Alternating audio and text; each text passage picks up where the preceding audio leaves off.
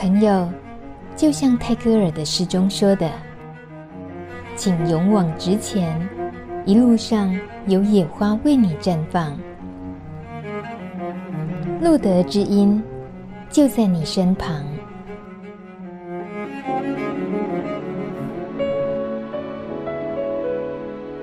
欢迎收听路德之音。在今天的深度访谈，我们在台中访问到的是露德协会的社工佳如。佳如好年轻，但是社工经验已经蛮丰富的了。你自己在暨南大学社工系毕业，其实也才毕业没几年。对，嗯，那一开始选择社工系就读，就是自己也对这份工作啊，自己这种社会服务工作的未来这条路就已经确定，非常清楚。也没有，哎，是分数刚好到那里，是不是？对对对，进社工系纯粹就是误打误撞。那怎么干嘛要出社会以后还继续当社工呢？就是刚好念一念也不排斥，就就是就是来做一下这样子。好随便啊，没有。呃，我想在读就读社工系的时候，跟后来真的出社会了开始接触社工的第一份工作是哪一个？嗯因为第一份工作是是是在工会做间接服务，都是行政工作比较多，嗯、对。然后其实实际接触到个案是在呃是在台南的学校，就是在学校社工的时候才就是算是有真正接触到个案，就是做直接服务这样子。那有没有在学校学跟出社会之后 自己很难调就，会觉得咦还是不要走社工这条路好了？有没有过那种念头？嗯应该有哦，倒是年轻人说老实话，老实话，偶尔啦。什么时候会有挫折感这么大的时候？挫折感哦，有时候可能在可能工作压力大的时候，或者是在可能在做个案的时候，觉得啊，怎么怎么啊，怎么做都是这样子，个案都。都哎，讲难听一点，可能就是不会改变，嗯、就是会让自己有一点挫折。嗯，对，这这时候就很容易想说啊，不要做了。嗯、那眼前你接了一个挫折感，应该想起来是会更大的工作，像药家专案，帮助毒瘾家庭这方面，嗯、对不对、嗯？有一些，可是我觉得对我来说，我觉得做个案工作，不管是做哪一个类型的，都一定。都蛮困难的啦，嗯、对我而言，做个案工作，因为你要，你可能要呃输送一些服务给他，然后想要呃让他可能呃达到一些改变，这我觉得这不管是呃药瘾者或者是其他呃没有用药的一般的，或者是儿保什么个案工作都会是困难的。嗯，对。而且选择社工的领域的时候，从你原本的学生辅导咨商那样子的，然后现在转换成是属于药引家庭的这方面的协助药家专案的这种案子，嗯、那跳很大，尤其是面对药引这部分，嗯、你自己呃在原本对这个领域啊用药的领域，可能就经验是很。可能就是不多的吧。对，没有没没没没有经验，可是因为不排斥，因为以前大学其实有修过修过药医的课，嗯、所以其实就是哎、欸、自己也不排斥，那就想说刚好有这机会就可以来试试看这样子。嗯哼。可是以家人的立场来讲，应该是很很不愿意你接触这个领域，会不会？觉得风险、啊、有一些比较危险哦。对，因为其实药瘾跟艾滋都是在社会上还是有一定的污名程度在。对，所以做这份工作，他们都还是会担心。嗯，他们担心，如果说具体点，通常担心，比如什么？这倒说不出来，他们担心什么哎、欸，所以我才觉得是污名。啊、很棒，你这个回答我懂。对 对，你到底在担心什么、啊？老爸老妈？哎，他们说不上来，其实就只是自己心里的莫名的恐惧而已。对，就只是，所以才就就所以才觉得这是无名。你这个逆子啊，爸妈爸妈担心你，你 你就这样子回马枪给他们。我呃，可能你慢慢的这份工作。久了，然后一些接触的经验的时候，跟他们会跟他们分享吗？破除他们一些纯粹乱想的部分。有时候会，会分享，当然还是会有。只是我觉得，就是呃，长辈根深蒂固的观念，有时候不是哦，讲几次就嗯就就那么容易就改变的。嗯哼，对。你曾经跟家人讲到什么样的自己的感受，希望让他们知道的？感受，因为有时候如果在可能在分享一些工作上的状况，或者是啊有什么挫折想要跟他们分享，还是哪一个在在做哪一个个案的时候遇到什么挫折想要分享的时候，然后哎，就是我分享几次就会碰壁了，因为发现说哎不对，我爸妈他们会有时候会容易。把呃，可能就是像我们在做药引工作，就会觉得啊，这都是药引者自己的问题。那那他不，那他自己不努力，那你就是嗯，社工也没有办法，那他们自己咎由自取的感觉，对，嗯，所以他们很容易会有这种想法。这也是普遍社会大众会有的想法，会觉得对那种本来就就是那样子啦，哪是你能够干涉得了的？对，嗯，所以这会反而变成你。呃，即使想要抒发一些工作压力，到了家人那里，你会你会知道说也没有帮助，那你就只能够自我调试。对啊，或者是跟同事讨论。嗯，可是如果是一些比如说个案，毕竟你这么年轻，那个案里面的家庭成员里面，如果有年纪大一点的，嗯，他们的遭遇啊，他们的难处什么，如果是用。那样子的长辈的遭遇，嗯、然后或许是呃心疼他的处境的那种情况，嗯、来跟家人分享说，妈妈其实有个阿、嗯、阿公，他呃的什么情况什么的话，通常这种情况，我让妈妈也变成那一个帮你想办法的角色，哦、有没有可能？毕竟可能可以试试看，可以试试看哦，对不对？对，可以试试看，好像交办给他一个任务一样。嗯嗯，妈妈或许就会觉得，哎呀，这个跟长辈的这部分，你问我就对了。对，有可能，有可能，有哈。嗯，你看来就是还是个小孩，真的。不过以你这个刚出社会也没几年来讲，你的这个年龄层，其实对于毒品的认识，我们不要讲是真正那么的针对。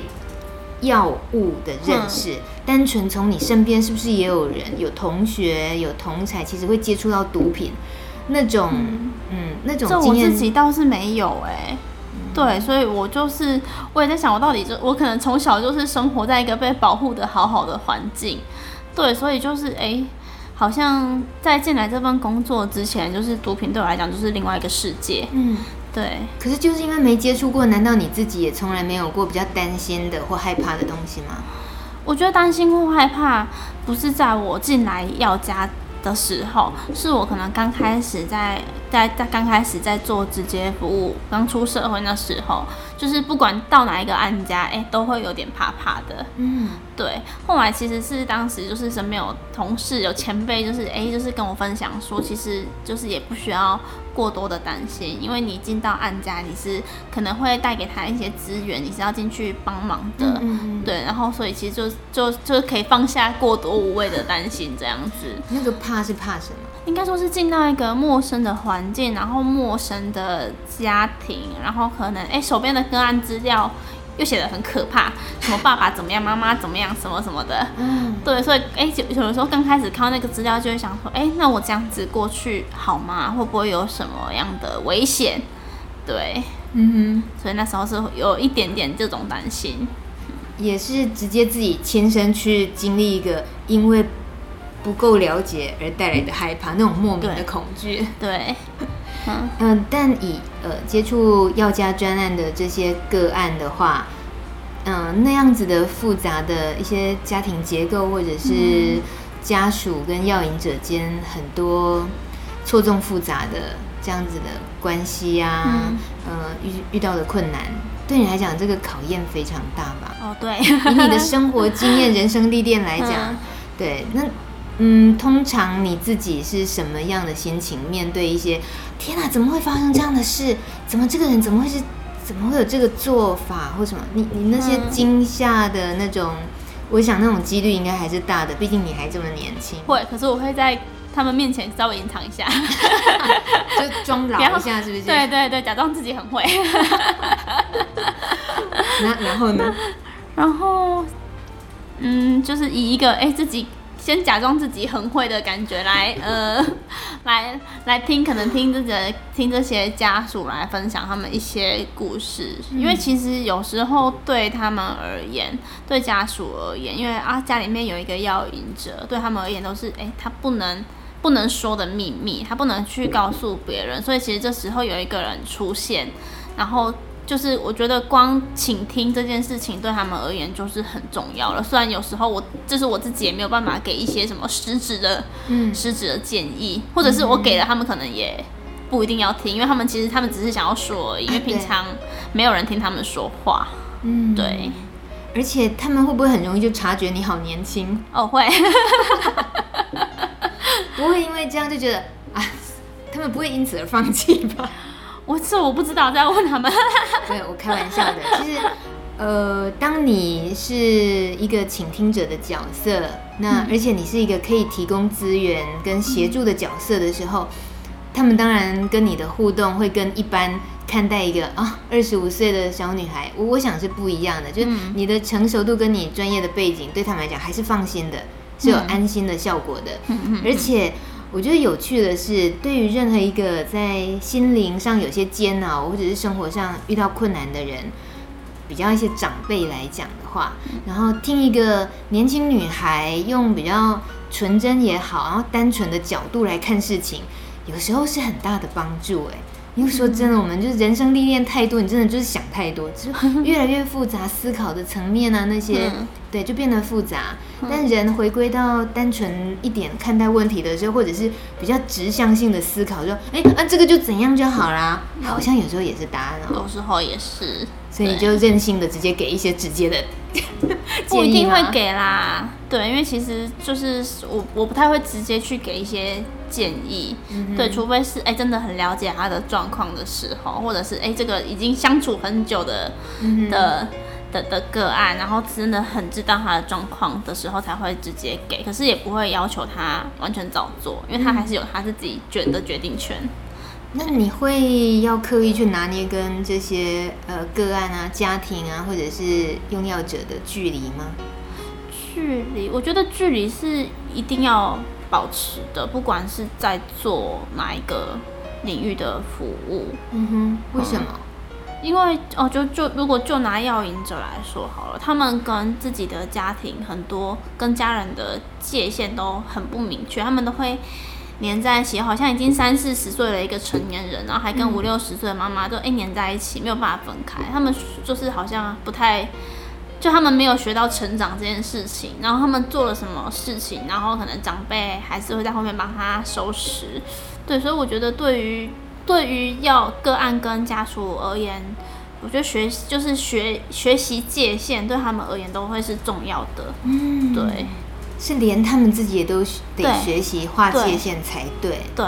哦、嗯，所以有一些可能界限的设立，我们可能在刚开始工作的时候就会就会就会先讲清楚。嗯，那说真的，有没有你目前其实还比较怕去接触的问题，哪一方面的？比较怕接触的问题，嗯，你觉得比较棘手？对我而言比较棘手的应该是可能他们沟通吧，就是尤其是那种亲子沟通的问题。因为你自己也有问，开玩笑，开玩笑的。亲子沟通，对，家家有本难念的经。然后，而且我，而且像我们的工作是个案跟家属都都都会接触到，有时候可能分开的时候，哎，个案跟你讲说他家家里面的人怎么样，他妈妈怎么样怎么样，可是哎哎，过几天妈妈又来跟你讲另外一套，嗯，所以有时候就会哎卡在好像三角关系里面，在中间，嗯，对，有时候就哎，所以你们到底是谁谁讲是对的？嗯，那你是你需要选边站吗？他们会希望你选边站，他们会希望，对他们当然都希望拉拢一个拉一个人跟自己在一起。可是我我不会做这件事情。对，嗯哼，聊一聊你在那个学生辅导智商中心这种，他当然就是针对学生族群。对，他年龄层大概是国中小。哇，嗯，其实也是大概这个年龄层，现在呃毒品侵进入校园 也是蛮大的问题。对，也是有。不过我觉得我那时候都哎，刚好都没有遇到。哎，那那时候遇到的感觉到青少年呃比较常遭遇的问题是什么？我那时候接触到的青少年，其实大部分都是中辍。然后都哎，大部分都是非自愿性，就是学校转来，然后就就就就突然出现了一个社工姐姐、社工老师冒出来找他。嗯、我我听不太懂，他是中辍生，对，他是中辍生，他可能不在学校，嗯，对，然后或者是他可能有一些啊，可能家庭比较需要协助，然后因为那时候学校学校那个智商中心他们是透过学校辅导室转介才会到学校社工的。的的手上这样子，嗯、对，所以所以对青少年而言，他们哎、欸、就是没有，就他们也不知道为什么啦，反正就是就是自己不去上课，然后就突然多了一个 社工冒出来这样子，能够改变什么吗？我觉得对对青少年而言，是因为他们中错，所以一天到晚就会有人叫他们回去学校上课，嗯，对。可是我当时的立场，我不会。我不，我我我没有那么直接的去，哎、欸，我这就是我出现的直接目的，不是要你回去上课，我是要关心你，你在你在外面的生活状况，你是不你是不是安全？那你有没有工作？那你平常的生活形态是怎么样？我觉得先了解这一些，跟青少年站在一起，才有可能让他回到学校。嗯嗯嗯。所以中辍的原因通常是。也不太各式各样，可是有一些，可是如果以道德角度来看的话，就是哎、欸，他自己不去上课啊。哎，可是有时候哎、欸，就是怎么讲，有一些人他就是不会念书，他就是不喜欢念书。那你如果让他在在课堂上，在班级上待的好好的，他就自己在旁边而已啊。嗯、可是如果有一些时候，反而是导师或者是可能上就是一些老师太过压迫。对，反而哎，去要求这个学生，他每一堂课都一定要专心听，然后考试一定要考怎么样？我如果是那个学生，我也会跑掉。嗯、对啊，嗯，但尤其像现在药家专案接触药瘾者来讲的话，很多时候也是因为这样，在自己一个嗯不是很愉快的领域久了，他或许想逃离，嗯、然后逃离到变成一个比较封闭的状况的时候，嗯、开始用药或者毒瘾就一直戒不掉，有可能。对、嗯、这种情况。嗯，所以以你自己这样子身份的转换，那包括以前是间接服务的，然后现在变成直接服务，嗯、你在看用药，嗯，有毒瘾的这样子的角色，你会怎么想？你觉得通常他们的，嗯，说是遭遇好也好，或者是你你可以比较体谅他们遭遇到的困难是什么？困难，我觉得应该是各式各样的困难，因为其实我们像现在手上有一部分的药瘾者，也可能已经现在可能中年，可是他用药的时间都是年轻的时候，嗯，对，然后可能就像人家讲的，哎，年轻的时候一用，然后就好像就回不去了，嗯，然后开始在监所反复的出来进去，出来进去，然后他的生活是不是就这样子了？对。所以我看待这些个案，我觉得会有一些，呃，会有一些心疼。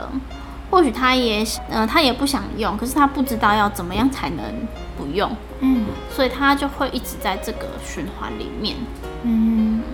所以当你看到一些社会事件发生的时候，你要是跟家人一起看的话，很可能你们又 会。对，争辩了一下，对不对？对，有这方面经验吗？以前比较有啦，现在我不太，现在我不太看新闻，嗯、不太会就是跟着家人一起看电视新闻。嗯，但我觉得你会是影响家里人，嗯，一些价值观的改变啊，一些判断的那个蛮关键的角色，因为你刚好就是会想，会是了解这个领域，然后带来一些真正对药瘾者。他们的困境，这些可以把讯息传传、嗯、给他们的人。对啊，我会传啦。可是就是有没有接收到，就这就这就不知道了。嗯嗯，或者是可能要很缓慢、很缓慢的改变吧。毕竟他们也根深蒂固的这样认为了五十年。嗯，嗯，不过以整个大环境的资源来讲的话，嗯，呃、应该大家都是希望能够，嗯，毒瘾者能够慢慢戒除。这这。嗯都是大家希望，连毒有毒瘾的人自己都希望戒断的，对啊。那你自己的角度呢？你你会你会觉得这件事情有希望的感觉，有吗？希望感了。我刚进来面试的时候，那个主管就跟我说：“哎、欸，这是一份很没希望感的工作。”哇塞，很多事情都讲白了比较好、哦。先讲白了再说。那你听了以后呢，就决定嗯，好啊，那我就是要挑战这种，来试试看。真的吗？对。你没有对这一份挑战感觉到很可能会有挫败，或觉得啊，那我的备案可能是什么？我觉得挫败是一定会有的，只是说要怎么样的去去去处理我自己的这个挫败感。嗯，对。那你怎么处理？通常怎么处理挫败感？通常，嗯。跟同事讲讲啊，问一下前辈到底该怎么办？因为我觉得，因为其实就是我觉得经验对社工来讲还是蛮重要的。嗯，对啊，我觉得在可能我才刚进来这个领域没有多久，那刚好我两个同事都两个办公室同事都蛮在这个领域都真的比较比较资深，我觉得这有很多可以请教的地方。嗯，那。问题对这里资深的人是可以让你那个提供，那你的同年龄层的人来讲的话，你自己的一些同年同学啊、嗯、朋友这些，你会从他们那边会有 会得到的呃影响是什么？你们会聊这方面的话题吗？有时候，可是有时候不会聊太深入。对，通常都第一个听到我在做这份工作，第一个反应都是哇，好酷哦。然后据点嘛。然后我可能会再多带一些些东西，可能再讲一些，就是如果有深聊的话，可能会聊一些，聊一些呃，可能个案的，诶，不会聊个案状况，可能聊一些就是，呃，嗯，怎么说现现况，嗯，说呃，或者可能是艾滋的状况，或者是药瘾的的现况，而且就是诶，去污名化啦，嗯、我觉得，我觉得就是污名化。哎，就拿我自己从小受到的教育来说好了。嗯、我小时候还有在那个那个健健康课本上面看到那个什么什么亚波西式肉瘤，哦、对，可怕的照片。嗯、对，因为这是我觉得这就是一个恐吓式的教育。然后，然后小时候的反毒宣导也也也不会跟你说那些东西是什么。哎，就是毒品，就是不要碰。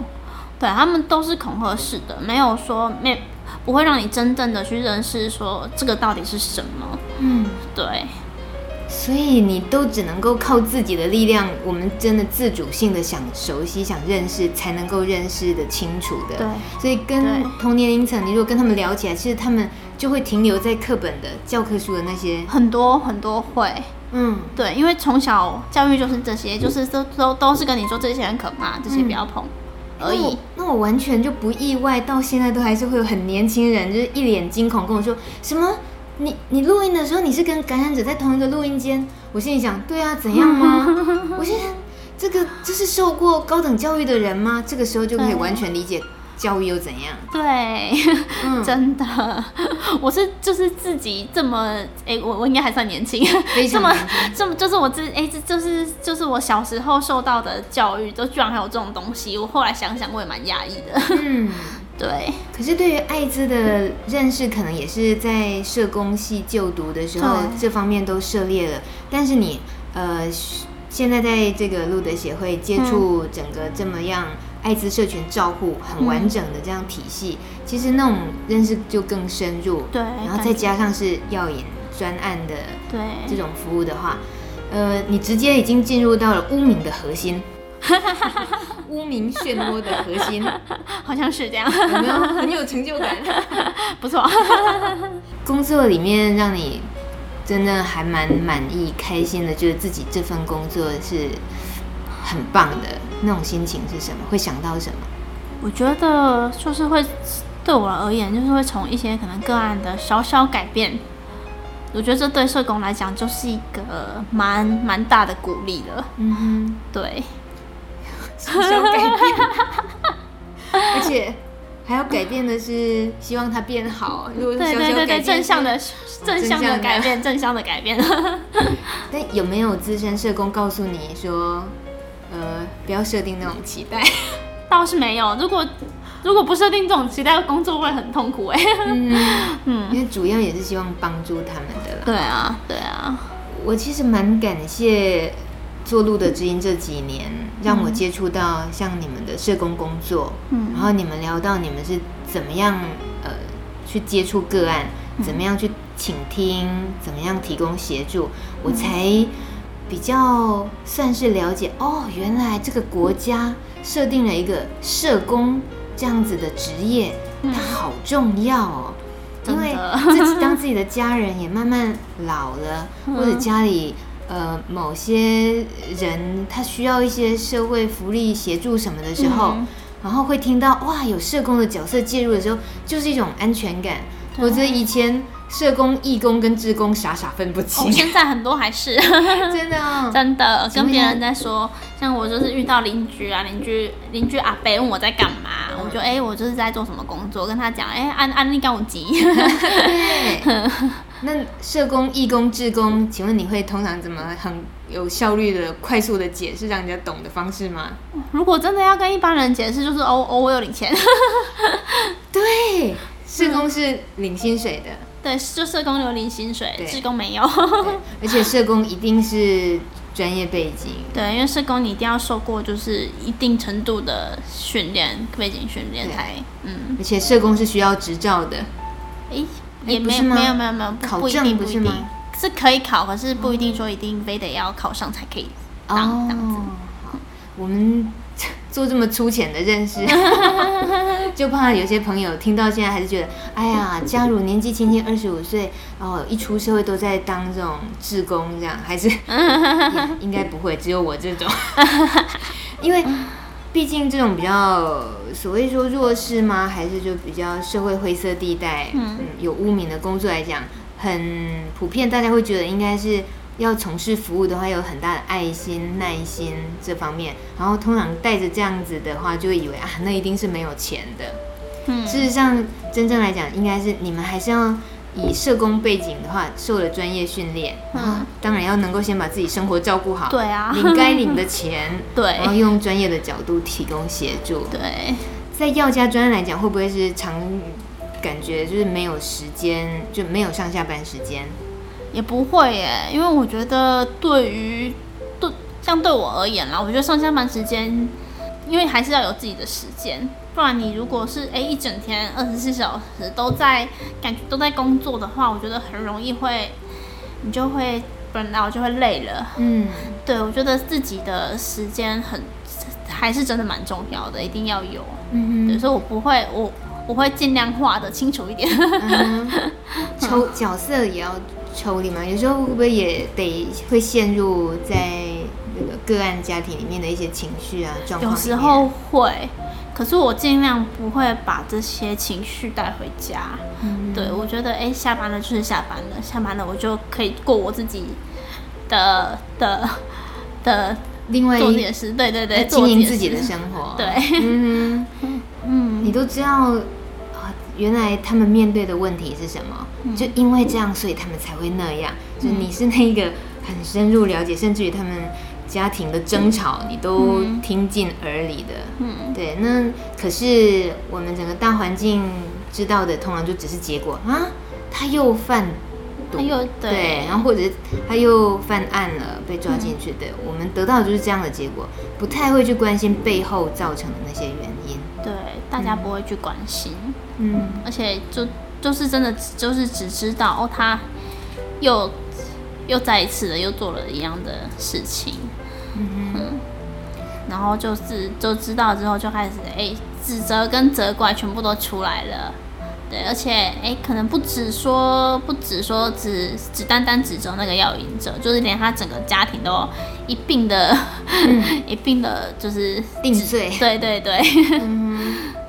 你有过什么天马行空的想法吗？就是可以不用负不负责任的天马行空的想法，觉得说，要是能怎样就好了。哇，天马行空，我倒是觉得，我倒是觉得像像有一些国国外国家，像荷兰，他们的呃药引，哎，可是国家免费合法提供毒品，因为其实这样子，就是他们哎，他们好像运作的也蛮好的，像这样子可能就是。因为其实说吸毒啊，那是说它是毒，那个毒也只是我们定义的，因为那个就是就是一种药物。那那如果那那吸毒后面会衍生，就大家大家受不了的，也只是哦，他可能吸毒没有钱，毒很贵，他没有钱，而而衍生的一些犯罪问题。那如果说国家可以提供，哎，好。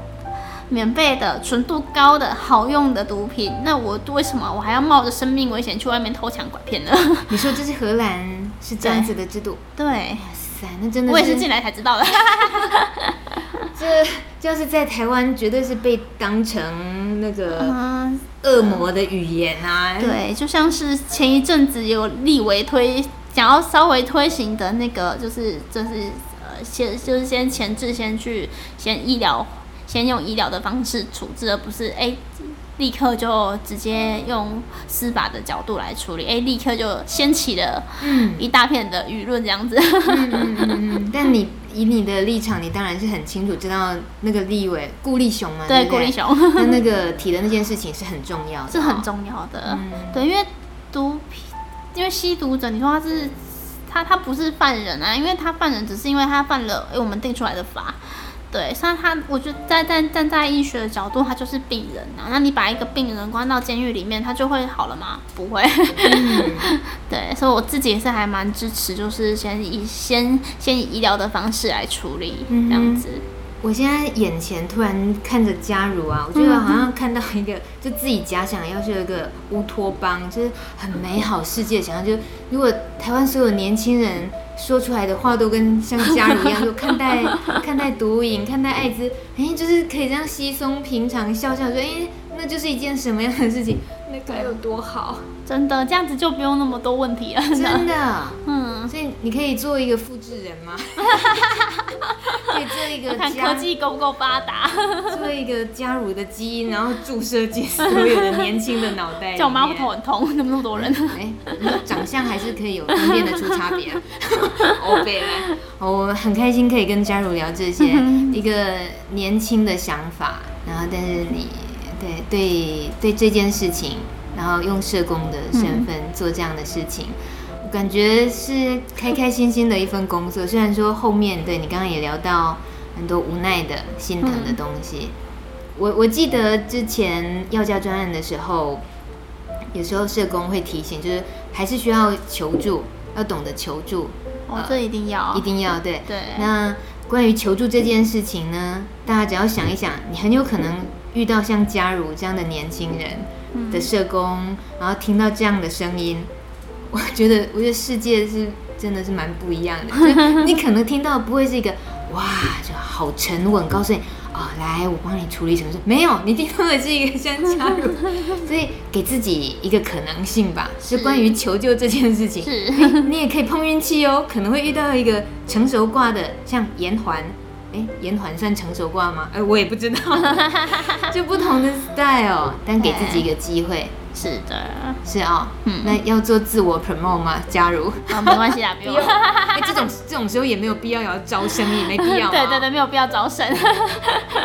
所以希望他们求救，这就是还蛮重要，初衷会呼吁的，对不对？嗯、想跟呃用药者或用药瘾家庭会想。跟他们提醒什么事吗？提醒什么？我觉得像家属的话，就是他们真的要好好照顾自己。对，有时候他们会放太多心力在药瘾药瘾者身上，而忽略了自己的生活。嗯，对。然后药瘾者也会看见，哎，这个人是可以依靠的，他就把他全身都放在。全把他全部的问题都哎都都放在他身上，这样对双方而言都太辛苦了。嗯嗯，这是你蛮常会提醒家属的部分。对，嗯，但对于用药者的那方面接触的提醒，还对你来讲比较难。我觉得用药者，嗯、因为我觉得对我而言，我也要接受它就是一个可能会复发的过程。那对于对于他们自己，应我想也是。对，那我觉得要做的是，那你怎么在这个过程好好的对自己？那有没有一个比较安全的方式来处理这件事情？嗯，比较安全的方式来处理这个事情。嗯，嗯，因为路德提倡的减害的观念，那你如果说，哎，你既然都要用，那你要怎么安全的用？嗯，你看吧，一个 二十五岁年轻女孩。可以说这些，我真的觉得很棒。哎，你的基因那个啦，好，来玩一下复制人好了。佳如，谢谢你。不会，谢谢。那我们今天先分享到这边。哎、嗯，那个过过一阵子，你又有不同的那个挑战的时候，可以值得分享的时候，欢迎你随时来上我们的路德基因直播，好不好？好的，感谢。好，拜拜，拜拜。